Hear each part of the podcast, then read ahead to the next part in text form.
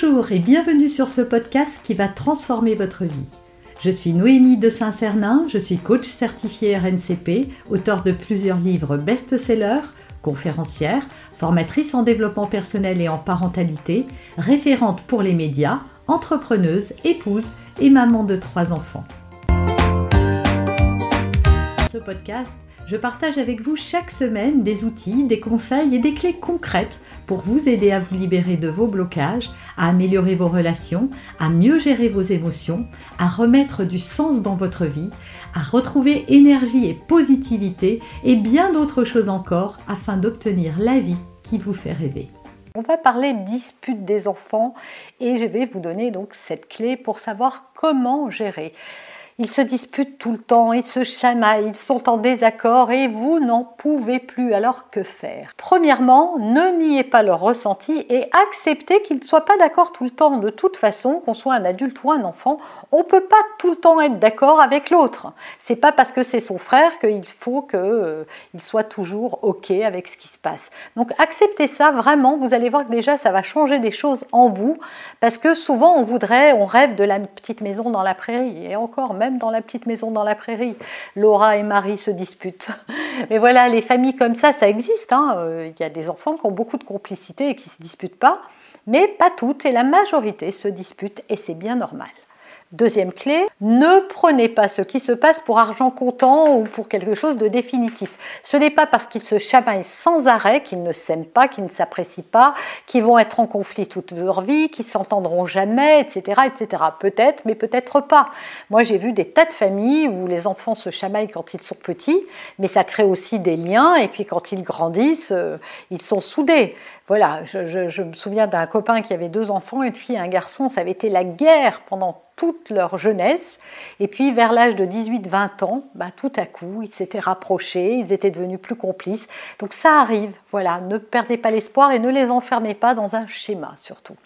Troisième clé, évitez au maximum de les comparer. Évitez tout court d'ailleurs de les comparer. Ça fait jamais de bien à, personne. Hein. Imaginez que votre mari vous dise Ah bah tiens, mon assistante, elle, elle met des talons. Ah bah mon assistante, elle, elle n'oublie jamais rien ou que votre mari, euh, pareil, vous dit, ou que votre femme vous dise euh, Ah ben tu vois, euh, le mari de machin, lui, il fait les courses tout le temps. Ah, le mari d'un tel, il cuisine.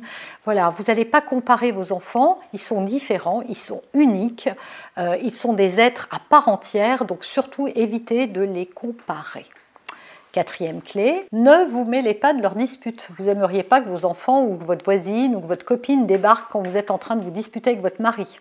Je ne pense pas que ça vous plairait qu'on vienne euh, se mêler de, de, vos conflits. Eh bien, faites pareil avec vos enfants. À partir du moment où on n'en arrive pas aux mains, qu'ils ne se font pas du mal, euh, que ce soit physiquement ou verbalement, vraiment si vous entendez des choses dures, hein, si vous dites t'es bête, euh, t'es nul et j'en ai marre de toi, ça c'est pas grave. Euh, S'il lui dit je voudrais que tu meurs demain ou, des insultes plus graves que ça, vous pouvez intervenir éventuellement, mais s'ils n'en viennent pas aux mains, honnêtement, la plupart des conflits s'arrêtent quand on ne s'en mêle pas. Or, souvent les parents veulent jouer les arbitres, et l'arbitre c'est celui qui est au milieu et qui est là, et vos enfants vous solliciteront si vous faites ça, ils vont sans vous solliciter pour venir arbitrer leur conflit.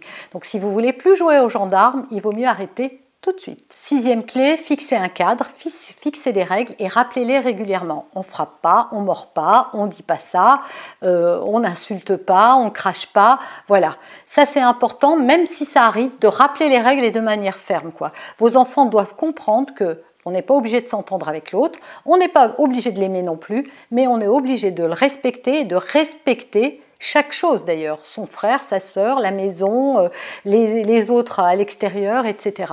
C'est en plus une valeur importante pour vous, de plus, donc euh, raison de plus, pardon, pour euh, la renforcer auprès de vos enfants. Et il va falloir répéter, hein. si vous attendez un truc magique qu'il faut dire une fois et qui marche, ça, ça n'arrivera pas. Malheureusement, je n'ai pas la solution. Et enfin, en cas de manquement aux règles que vous aurez fixées, et aux limites que, vous ne voulez pas voir franchies, si ça arrivait, eh bien dans ces cas-là, vous pouvez les séparer.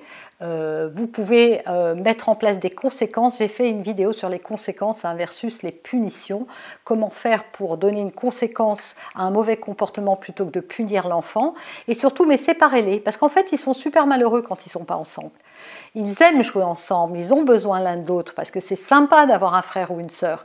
Donc dans ces cas-là, hop, chacun dans sa chambre, et si vous n'avez pas une chambre pour chacun de vos enfants, un dans votre chambre et l'autre euh, dans la chambre, voilà, trouvez une solution, mais séparez-les et demandez-leur de réfléchir à leur comportement. Je peux vous dire que si vous faites ça régulièrement, un, ils vont être malheureux de se retrouver tout seuls dans leur coin, et deux, ils auront plus envie de ben, euh, d'être plus sympa avec l'autre. Et surtout, Attention aussi aux effets miroirs et, à ce que vous transmettez. Est-ce que vous, vous passez votre temps à vous disputer avec votre partenaire devant eux ou pas? Parce que dans ces cas-là, vos enfants ne sont que dans un mimétisme. Et donc, comment on pourrait leur reprocher quelque chose que nous-mêmes, nous ne sommes pas capables de faire? Vous avez aimé cet épisode? Abonnez-vous pour être informé de toutes mes futures publications.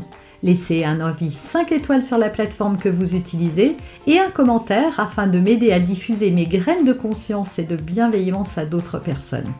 Vous pouvez aussi, si vous en avez envie, partager ce podcast à vos amis. Merci, merci d'avance pour votre soutien. Pour aller plus loin, vous pouvez me retrouver sur ma chaîne YouTube, mon site internet et mes réseaux sociaux. Ils portent mon nom, Noémie de Saint-Cernin. Et si vous souhaitez aller plus loin et vous faire accompagner, venez rejoindre mes programmes de coaching et mes accompagnements. Tout est indiqué sur mon site internet www.noémie-de-saint-cernin.com dans la rubrique Mes coachings et formations. Vous pourrez également télécharger gratuitement les coffrets cadeaux que j'ai spécialement concoctés pour vous. À très bientôt